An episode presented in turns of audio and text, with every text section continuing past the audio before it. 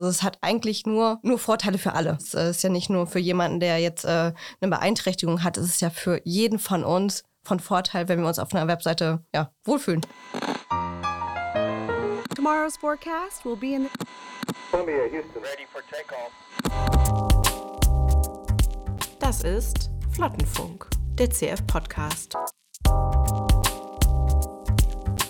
Hallo und herzlich willkommen zum Flottenfunk, dem Content Marketing Podcast von Content Fleet. Ich bin Katharina Sandhof und heute spreche ich mit zwei Kolleginnen über das Thema Barrierefreiheit in Content Pieces. Aber bevor wir damit starten, sage ich euch erstmal Hallo. Hallo Kati, ich bin Sarina Imbusch, SXO-Managerin bei Content Fleet. Jetzt fragen sich alle, was bedeutet denn bitte SXO? Ähm, steht für Search Experience Optimization und äh, bedeutet im Grunde, dass ich dafür verantwortlich bin oder ähm, ja, unsere Kunden berate in Sachen Sucherlebnisoptimierung auf den Webseiten. Also, dass sich alle NutzerInnen auf unseren Webseiten wohlfühlen und äh, ein cooles Erlebnis haben, auf der Webseite zu surfen. Alles klar, sehr schön, dass du da bist. Und die dritte im Bunde? Hallo, ich bin Margarete Heiduck und ich bin Digital Accessibility Expert bei Content Fleet. Das bedeutet, ich baue gerade die Stabstelle auf, die sich mit digitaler Barrierefreiheit befasst. Und zwar zum einen nach außen für unsere Kunden, aber genauso nach innen, zum Beispiel für unsere internen Prozesse. Alles klar, auch sehr schön, dass du da bist. Es sind jetzt schon zwei Begriffe gefallen, und zwar einmal Barrierefreiheit und Accessibility.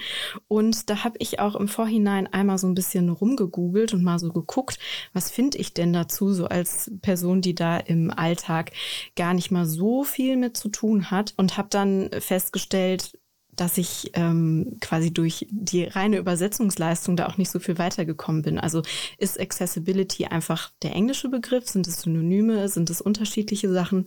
Äh, könnt ihr da erstmal mir auch ein bisschen Licht ins Dunkel bringen?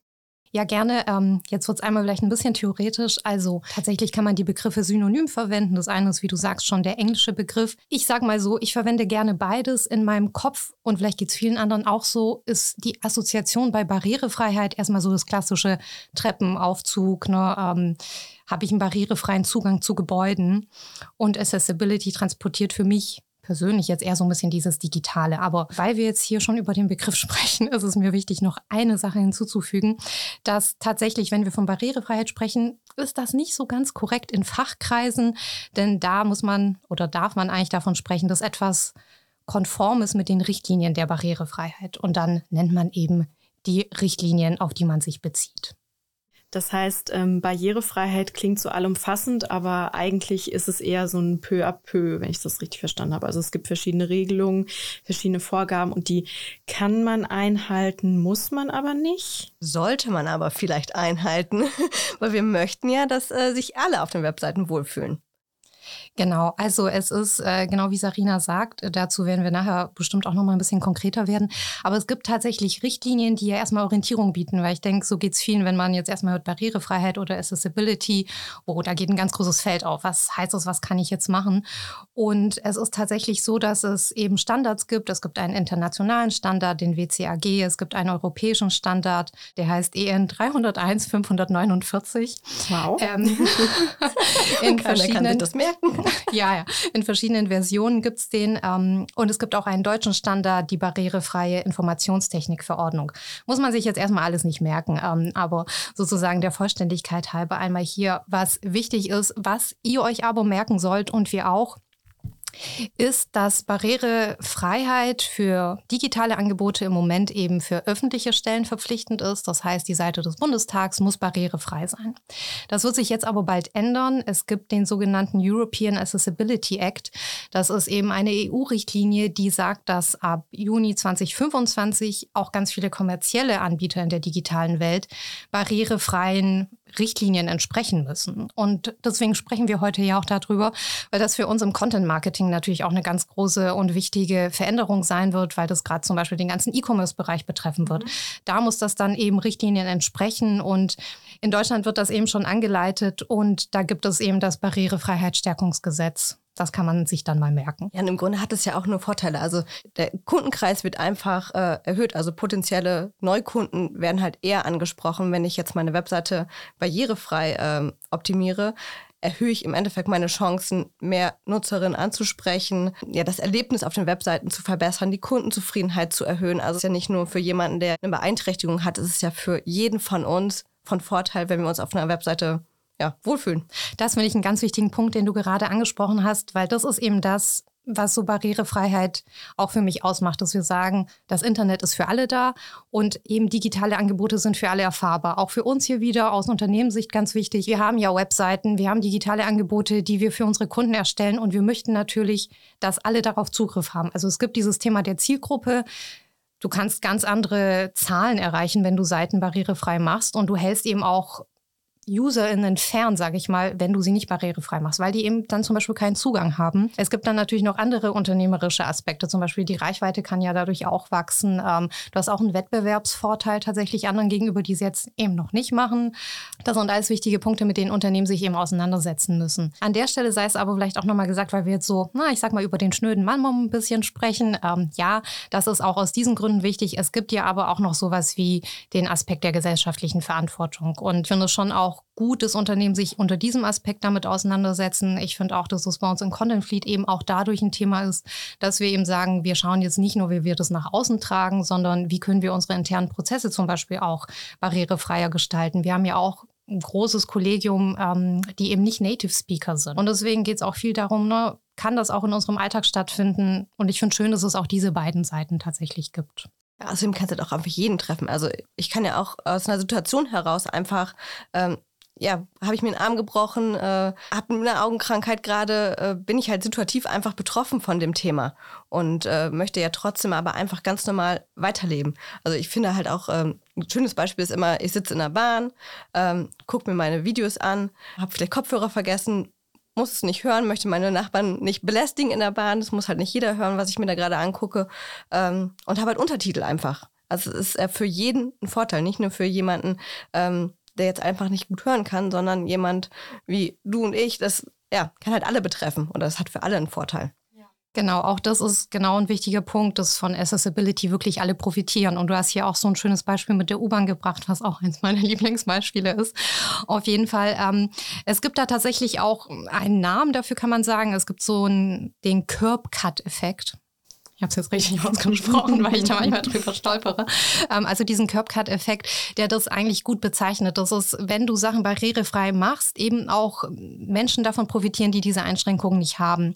Und das Beispiel ist, du hast eben so eine Bordsteinabsenkung am Gehweg für Rollstuhlfahrer. Jetzt profitieren davon aber auch Eltern mit Kinderwegen oder Reisende, die einen Rollkoffer haben oder jemand, der ein Fahrrad hat.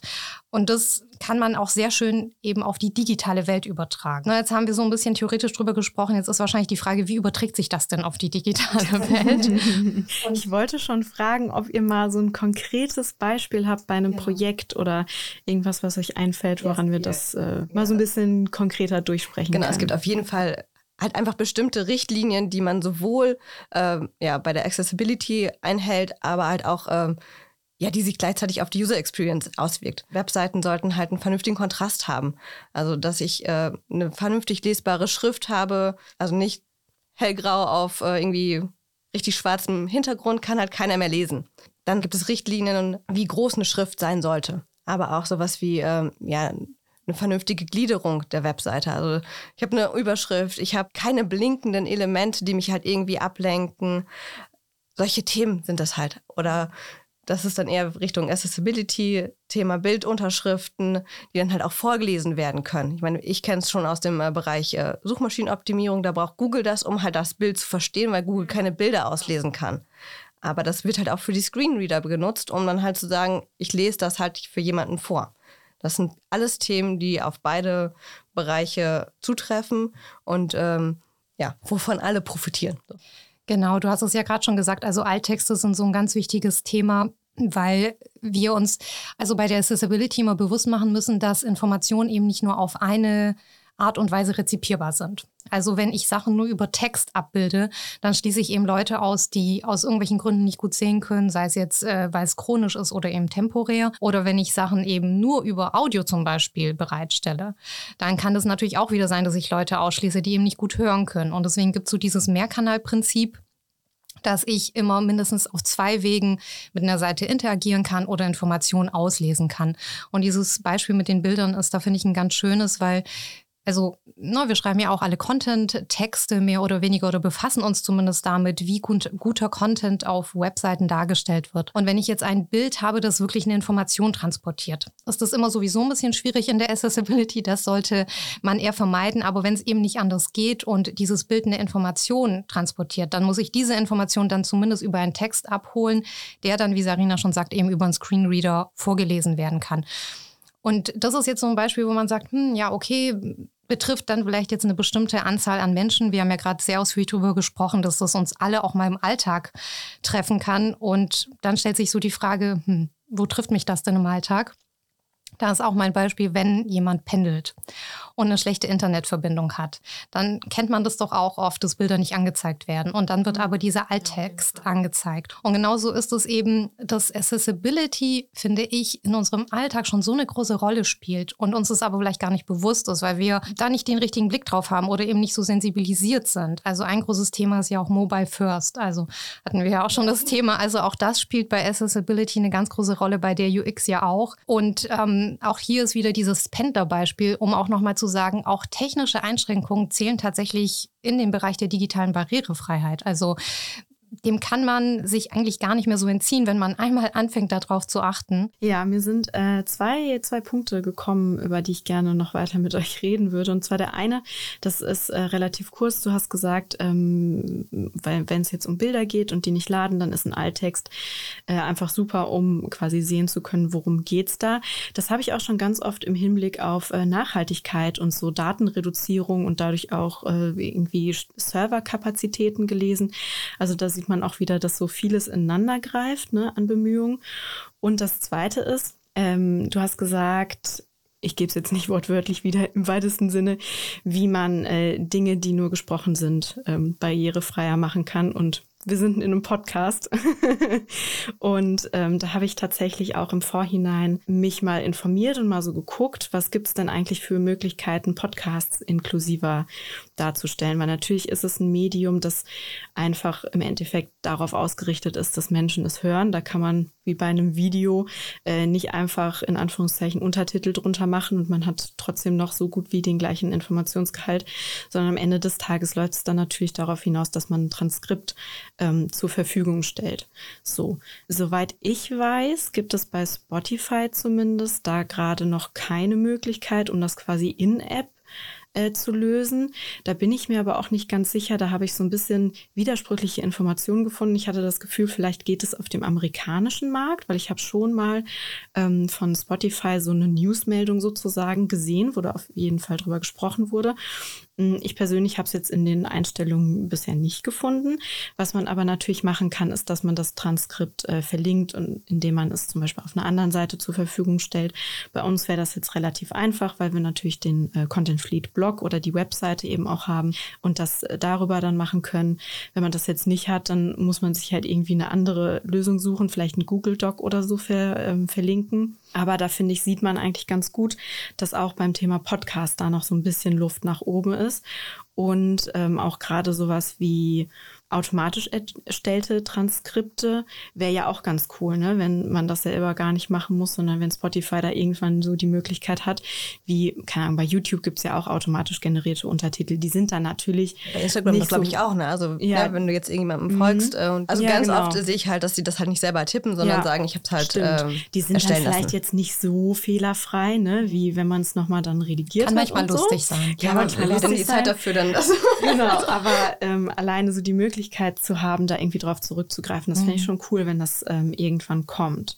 Vielleicht einmal dazu. Mhm. Also ich finde, du hast nämlich einen ganz guten Punkt gesagt, dass noch Luft nach oben ist. Und das gibt es auf jeden Fall in ganz vielen Bereichen. Und mir geht es ja auch so, ich befasse mich ja immer mehr mit diesem Thema. Und desto mehr Baustellen gehen für mich auf, weil der Blick dann geschärft ist und ich dann sehe, oh, okay, hier ist noch eine Baustelle, hier ist noch eine Baustelle, das müsste man noch machen. Und ich glaube, es ist ganz gut, sich dessen bewusst zu sein, aber man darf sich jetzt auch nicht dann davon überwältigen lassen und dann vielleicht auch in so eine Starre verfallen und denken, oh Gott, oh Gott, jetzt ähm, muss ich erstmal ganz viel Wissen irgendwie mir aneignen, um überhaupt loszulegen.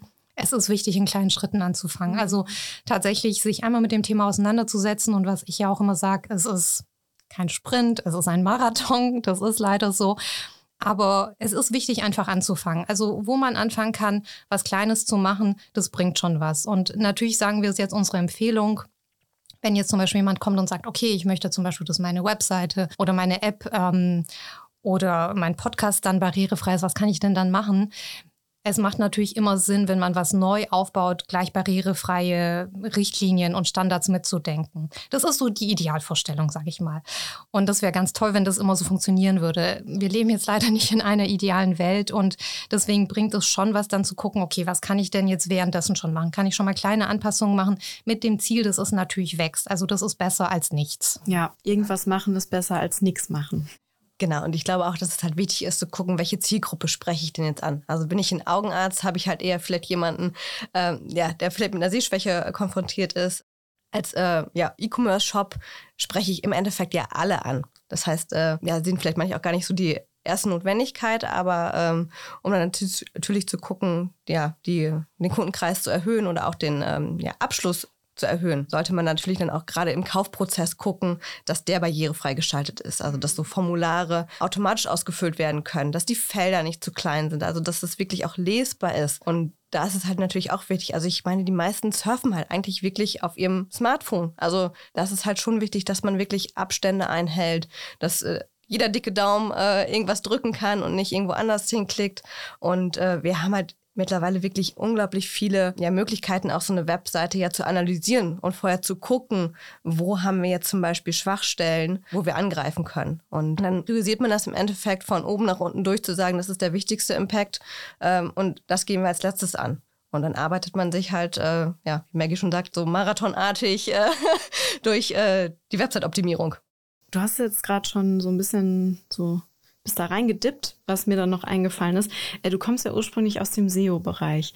Ist das, was so SEO und ähm, barrierefrei sein versuchen, was sich gegenseitig kannibalisiert? Oder fällt dir da irgendwie, ist das eine Herausforderung oder geht es eigentlich Hand in Hand? Ich finde eher, dass es sich halt sehr Hand in Hand geht. Also es sind halt sehr, sehr viele Schritte, also auch wo ähm, wir jetzt im Bereich SEO gemerkt haben, dass Google da auch einfach viel, viel mehr ähm, Wert drauf legt, dass die Nutzererfahrung oder das Nutzererlebnis verbessert ist. Und deswegen finde ich halt, äh, sind das halt eher Themen, die sich miteinander ergänzen, anstatt dass, äh, dass sich das irgendwie ausschließt.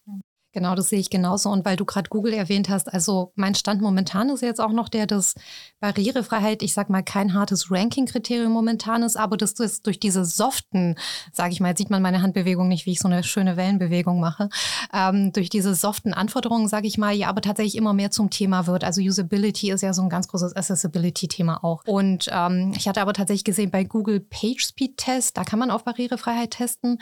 Und meine persönliche Meinung, sage ich jetzt mal hier dazu, ist, ich glaube schon, dass es kommen wird, dass Barrierefreiheit auch bei Google, sage ich mal, mehr Sichtbarkeit bekommen wird. Wahrscheinlich, wenn dann diese EU-Norm eben auch ausgerollt wird.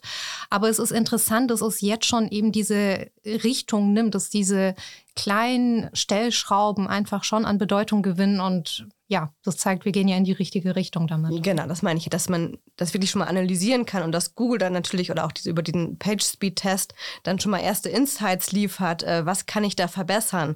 Ähm, das ist immer ein Indiz zu sagen, okay, wir müssen da halt einfach unser Augenmerk drauf äh, legen, auch wenn Google immer selber sagt, das ist kein hartes Ranking oder kein harter Ranking-Faktor. Aber da hätten sie sich ja eh bedeckt. Das ist halt so, ähm, ja, wir gucken halt viel darauf, was Google selber macht. Google testet ja selber auch in der eigenen Suchseite, was funktioniert gut, wo wird geklickt. Und ähm, ich meine, die Leute haben halt weniger Zeit. Wenn die Seite nicht lädt, dann bin ich halt weg, weil äh, ne, das nächste Ergebnis steht quasi direkt darunter und dann gehe ich halt dahin. Das ist ja auch der Punkt, über den wir ja auch oft, sage ich mal, bei Content Fleet ja sprechen. So machen wir Webseiten für Menschen oder machen wir es für Google? Ne? Es geht ja auch so ein bisschen darum, ich glaube, das ist einfach normaler wird oder mehr ins kollektive Bewusstsein, sagen wir es vielleicht so, eindringen wird, dass Barrierefreiheit wirklich ein Thema ist. Man kann ja schon sagen, das gehört so in diesen Diversitätsdiskurs, der ja jetzt auch in den letzten Jahren, sage ich mal, ja viel mehr Power gekriegt hat, viel mehr Sichtbarkeit. Also Gendern war ja vor einiger Zeit ja das große Thema, über das überall gesprochen wurde. Also wird jetzt gegendert, wird nicht. Wie machen das Unternehmen? Wie machen das eben auch Medien?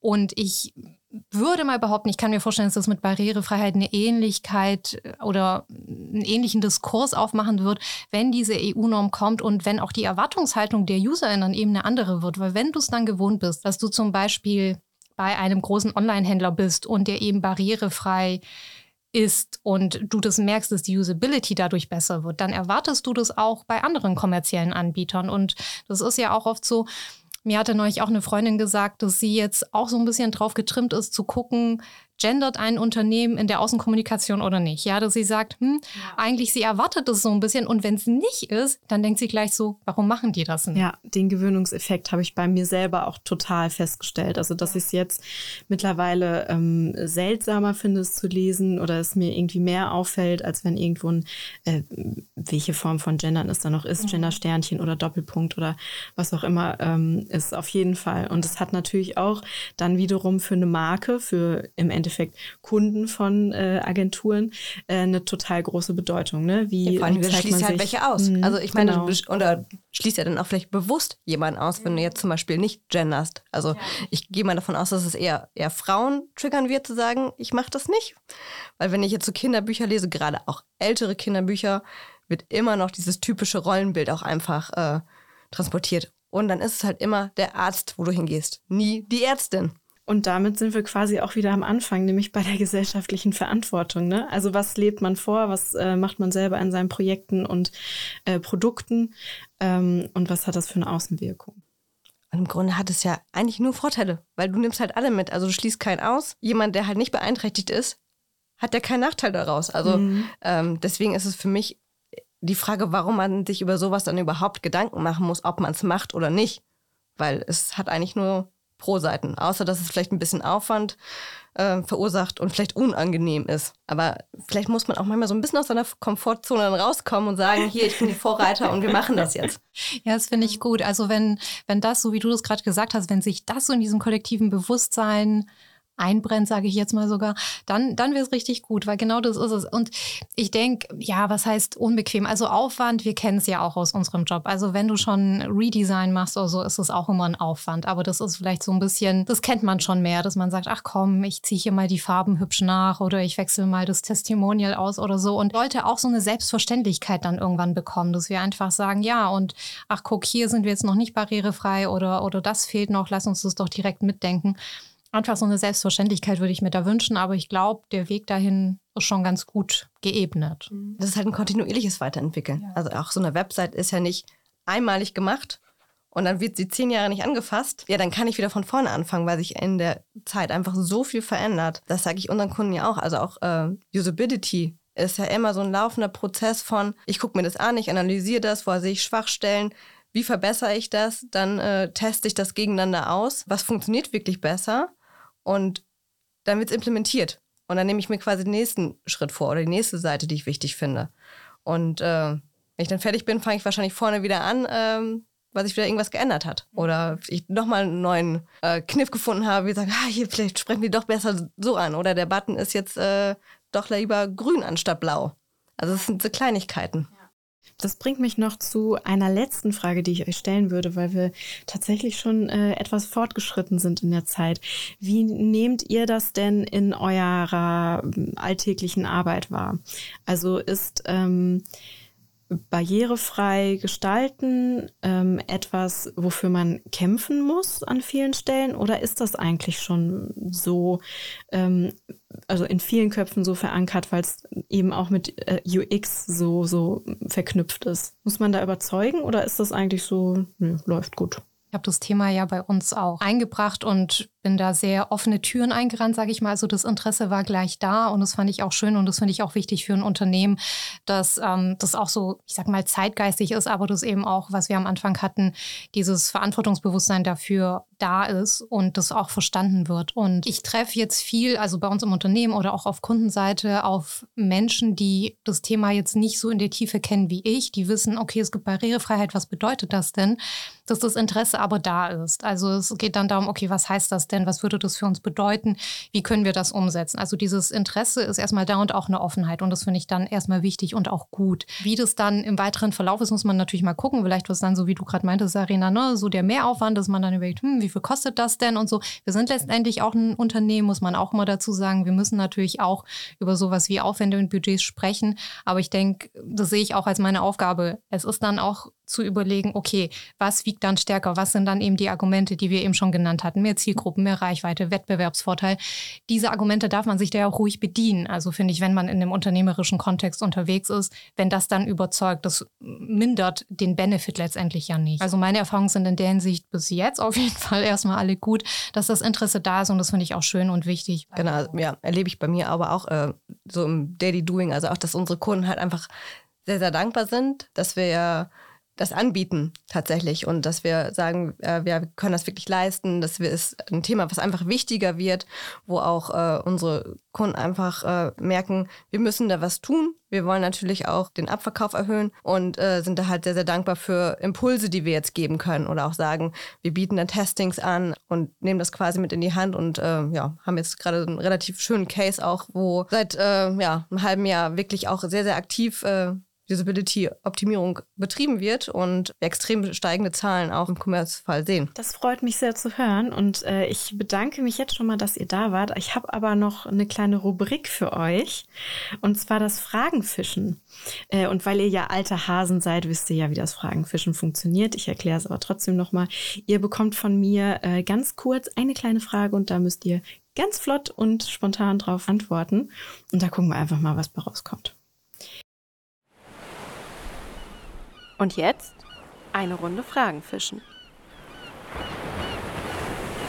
Sarina, Kathi. was ist denn deine Lieblingsfiktive Figur? Das ist äh, nicht ganz so einfach. Ich habe, äh, ja, so, keine Ahnung, so Kindheitsheldinnen von früher. Ähm, ich fand Sailor Moon super und äh, Mila Superstar. Also so eine Mischung aus den beiden. Yeah. Das wär's. Da gehe ich doch mit. Sehr cool. Äh, Maggie, Käse oder Schokolade? Hm, Schokolade schnell und einfach. Ähm, wieder ein bisschen schwieriger. Sarina, wer wäre der bessere Influencer? Frodo oder Gollum? Ich würde sagen Gollum. naja, der ist halt einfach nicht so Mainstream-mäßig und ja. Äh, ja. Nee, man muss auch. Frodo bisschen, hat zu behaarte ja, Füße. Ja, man braucht ein bisschen Kontroverse, man muss, also ein bisschen Show muss auch abgeliefert Ich glaube, der kann auch guten äh, Mental Health Content liefern. Ja, das ist ja on Trend. Also. Auf jeden Fall. Der ist bestimmt auch gut für so Beauty-Produkte. Da direkt Haarstyling. Haarwachstumsprodukte. Vorher, nachher. ähm, Maggie, welches Tier wärst du gerne? Es darf eine Tierart sein oder auch ein konkretes Tier, das du selber kennst. Das hatten wir auch. Das ich persönlich kenne. Okay. um, ähm, also ich würde sagen, ich tauche, ich mache das Feld viel weiter auf und tauche ab in mystische Tierwesen, wenn es hier auch erlaubt ist als ist Kategorie. Ist Fantastisch. Dann wähle ich den Phönix. Wow. Wow. Wow. Phönix aus der Asche. Ja, also weil der eben immer wieder tatsächlich aus der Asche kommt und so I'll be back à la Terminator, um hier noch mehr also kulturelles einzubringen. Wieder. so kennt man mich doch. Das finde ich toll. So, es äh, geht ein bisschen ernster weiter. Sarina, das Arbeitsthema, bei dem du bisher am meisten gelernt hast. Ja, tatsächlich jetzt das Thema äh, Usability, wo ich mich selber seit äh, ja, knapp dreieinhalb Jahren extrem tief eingegraben habe. Ja, seit dem letzten halben Jahr das Kundenprojekt, wo ich äh, aktiv arbeite und auch wirklich das, was ich gelernt habe, jetzt äh, ja aktiv in die Tat umsetzen kann. Und das macht halt unglaublich viel Spaß. Sehr cool. Das ist schön. So, und ich habe auch schon die letzte Frage für Maggie. Welcher Promi wäre gut in deinem Job? Oh je, das ist jetzt echt meine Achillesferse. Ich bin sehr schlecht mit Promis. ähm, also, weil mir echt gerade kein Promi einfällt, würde ich das doch äh, nach dem alten Erfolgskonzept machen und, wenn es geht, auch auf Tierwesen ummünzen. Ist das erlaubt? Mhm, das ist Diesmal erlaubt. nichts Mystisches, keine Ein prominentes Sorge. Tier? Oder? prominentes Tier.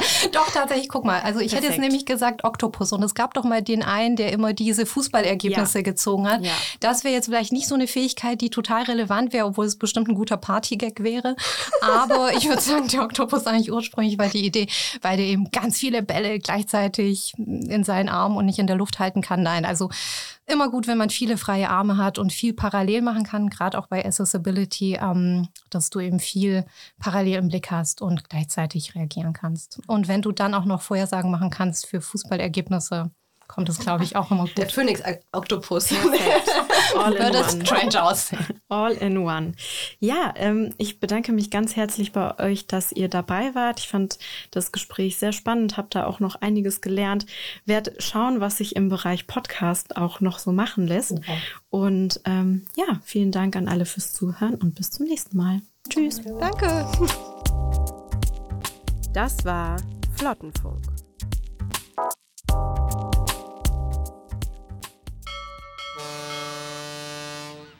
Powered by Content Fleet.